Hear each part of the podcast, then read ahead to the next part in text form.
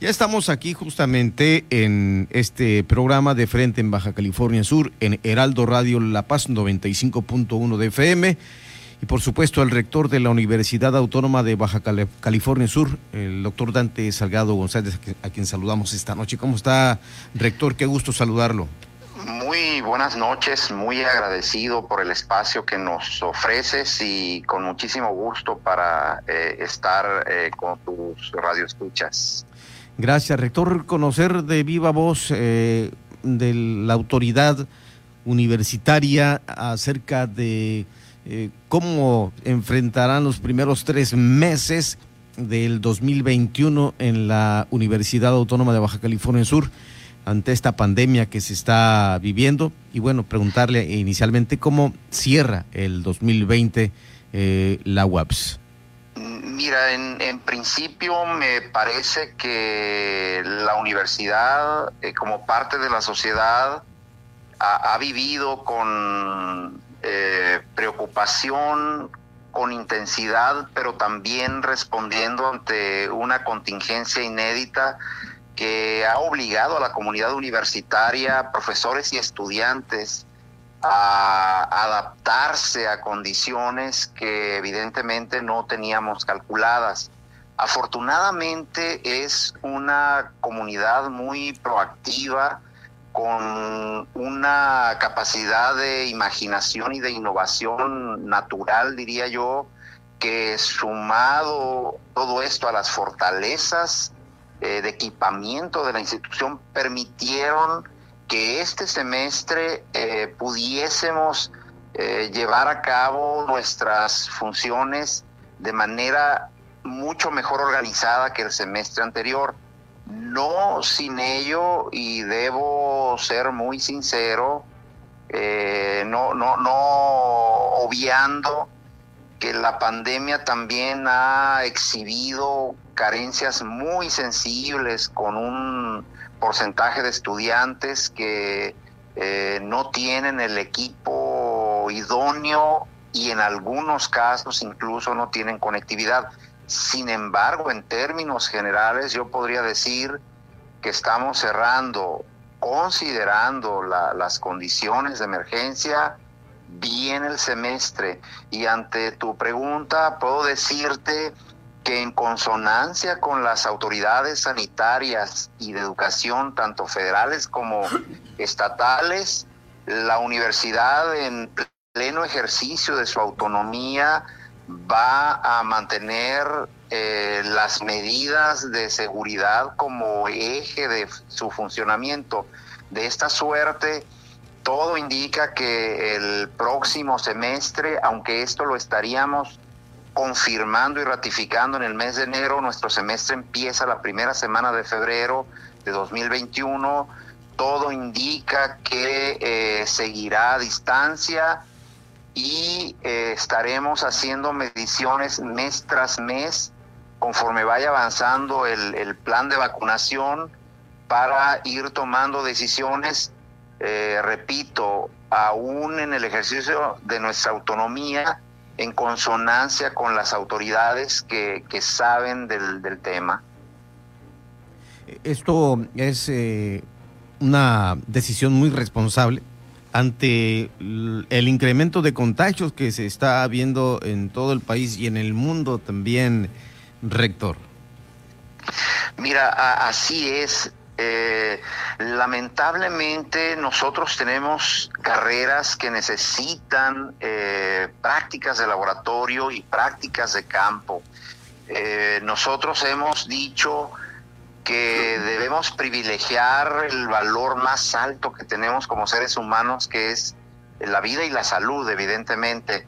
En ese sentido, en efecto, la comunidad universitaria ha actuado, yo diría, no solo con responsabilidad, sino con un enorme sentido de solidaridad, porque aunque, aunque es una comunidad joven, la, estudiantil, diríamos eh, en términos generales la que menos riesgo corre, no se trata de pensar en lo individual, sino en la sociedad, en lo colectivo, y en ese sentido nuestros estudiantes, aunque entendemos que, que no ha sido sencillo el proceso de encierro, y de no acudir a las aulas, eh, puedo decirte que en los sondeos que, que nosotros hacemos de manera constante hay una alta conciencia de que en estos momentos y mientras no haya una vacunación generalizada, la mejor decisión colectiva es cuidarnos eh, mutuamente.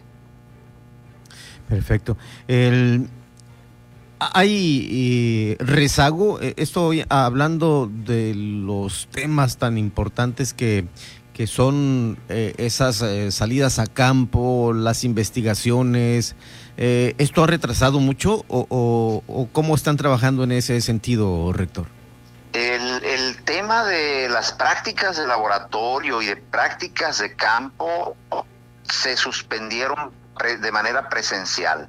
Muchos profesores han utilizado material videograbado.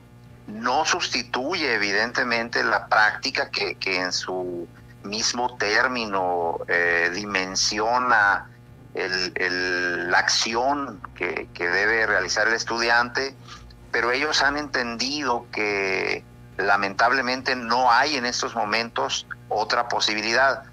Yo diría que se están cumpliendo los contenidos mínimos de los programas y nosotros hemos ofrecido que una vez que haya márgenes de acciones presenciales, no necesariamente clases, pero en donde baje el nivel de riesgo, nosotros estaríamos abriendo cursos intensivos para recuperar eh, algún tipo de conocimiento que en algunas carreras es vital desarrollar en laboratorios o en, en las unidades eh, pecuarias, el campo agrícola, por ejemplo.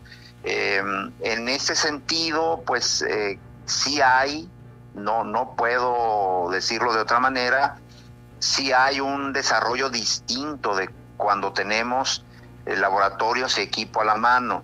En cuanto al trabajo de investigación, es muy variado porque mientras que en el área de ciencias sociales eh, naturalmente se trabaja en casa, históricamente se trabaja en casa, donde se requieren los laboratorios, lo que hemos hecho es con muchísimo cuidado y con roles muy bien medidos, tratar de que no se detenga la investigación que exige algún tipo de presencia con el, personal mínimo para que no se pierdan las inversiones que en algunos casos son, son de mucho dinero y de mucho tiempo este y se y se pueda avanzar un poco obviamente privilegiando siempre la seguridad Hemos pedido a nuestros colegas, eh, tenemos un número importante de ellos que estarían, digamos, en grupos vulnerables, pues les hemos pedido que, mm, que se tome muy en cuenta esta situación y que no se arriesguen y no pongan en riesgo a nadie. Sin embargo, es muy importante resaltar que en esta nueva normalidad el el llevar a cabo una comunicación por videoconferencia eh, ha redituado eh, algunas eh, situaciones que, valga la, expresión, lleva a conectarse con el mundo entero. Esto es a otros países que, que, los propios alumnos están reconociendo, me imagino, esto que, el, trabajo con los maestros, los académicos llevan pues a ampliar las posibilidades de conocimiento. Mira, eh, totalmente de acuerdo porque la naturaleza misma de la universidad es ampliar el horizonte, eh, abrir la mirada al mundo entero, es decir, esto está en el ADN de las universidades. Si a eso le sumamos que desde hace al menos 10 años las universidades públicas veníamos trabajando ya en un proceso de internacionalización, obligado por la globalización, lo que vino a hacer la pandemia en el caso nuestro fue acelerar de una manera vertiginosa esta línea que nosotros ya veníamos trabajando. Para los universitarios no es una novedad, eh, el intercambio global, el conocimiento no, no tiene nacionalidad. El conocimiento afortunadamente eh, se pone al servicio de quien lo, de quien lo requiera. Y eh, en este sentido, evidentemente se han agilizado esas ventanas que nosotros de manera regular eh, buscamos abrir, porque cuando pensamos en la formación de un joven de manera integral, necesariamente incluye una visión global, porque probablemente eh, él encuentre una fuente de trabajo fuera del país. De ahí la necesidad del dominio de una segunda lengua, preferentemente inglés en muchas carreras, no necesariamente inglés. Eh, y desde luego esta facilidad de moverse en un mundo digital que no es nuevo, pero repito, la pandemia vino a, acelerar y yo te decía al inicio, la universidad tiene una, eh, un soporte y una plataforma sólida para que nuestros jóvenes, nuestros profesores, la comunidad entera pueda intercomunicarse a cualquier parte del mundo. Me ha tocado inaugurar en las últimas semanas y eso a mí... Eh, me llena de orgullo por el trabajo de organización de mis colegas profesores. Eh, me ha tocado organizar coloquios en donde simultáneamente tenemos profesores de Chile, Argentina, Perú, España y desde luego México. Eh, normalmente en estos coloquios lo que ocurriera que venían y nos visitaban y tenían que viajar miles de kilómetros. Ahora en, en, la plataforma, pues este, todos nos vemos, no es lo mismo, eh, pero me parece que hemos podido resolver estos temas eh, de manera positiva.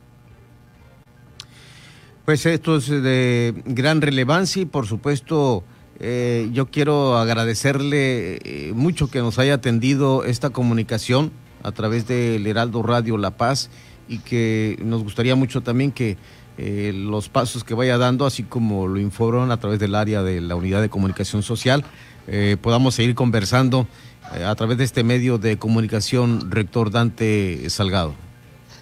Pedro, es para nosotros, para la comunidad universitaria, para mí como representante de ella, un honor estar en este importantísimo medio y además este contigo como interlocutor que eres un afortunadamente un comunicador que tiene muy muy claro el sentido de, los medios masivos y pues una prueba es eh, abrir este espacio para la, universidad que sabemos eh, hay un hay un sentimiento permanente de la sociedad de estar atentos de lo que ocurre en nuestra institución porque tenemos una matrícula superior a 8 mil estudiantes, 8 mil familias que mantienen la esperanza de que sus hijas y sus hijos puedan concluir satisfactoriamente sus estudios para incorporarse a la vida productiva eh, muy pronto. Yo aprecio muchísimo el espacio